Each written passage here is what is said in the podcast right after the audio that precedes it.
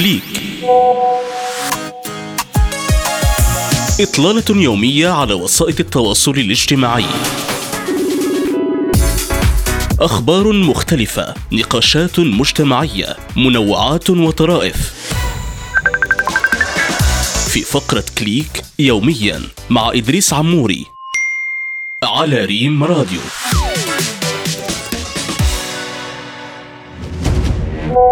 نقاش افتراضي.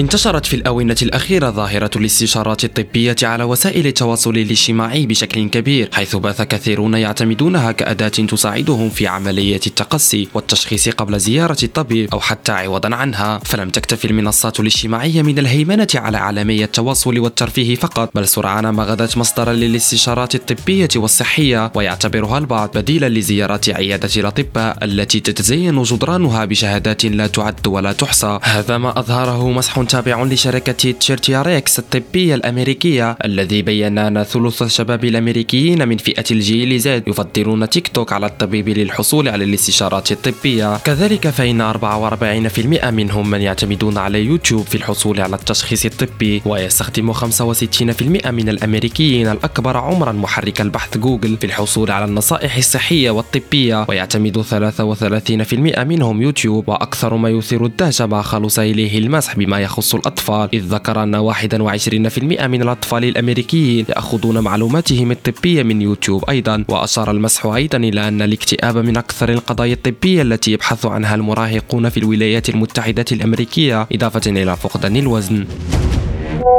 تدوينات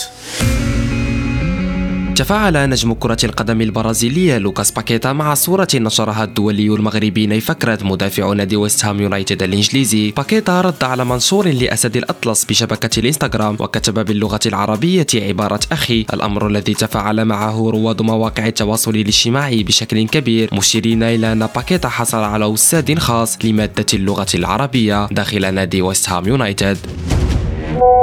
منوعات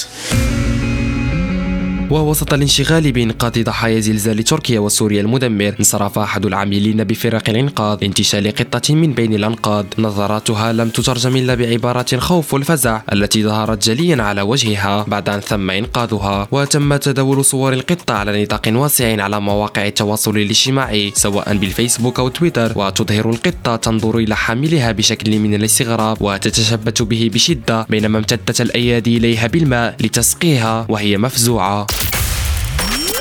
كليك. إطلالة يومية على وسائل التواصل الاجتماعي. أخبار مختلفة نقاشات مجتمعية منوعات وطرائف. في فقرة كليك يوميا مع إدريس عموري على ريم راديو.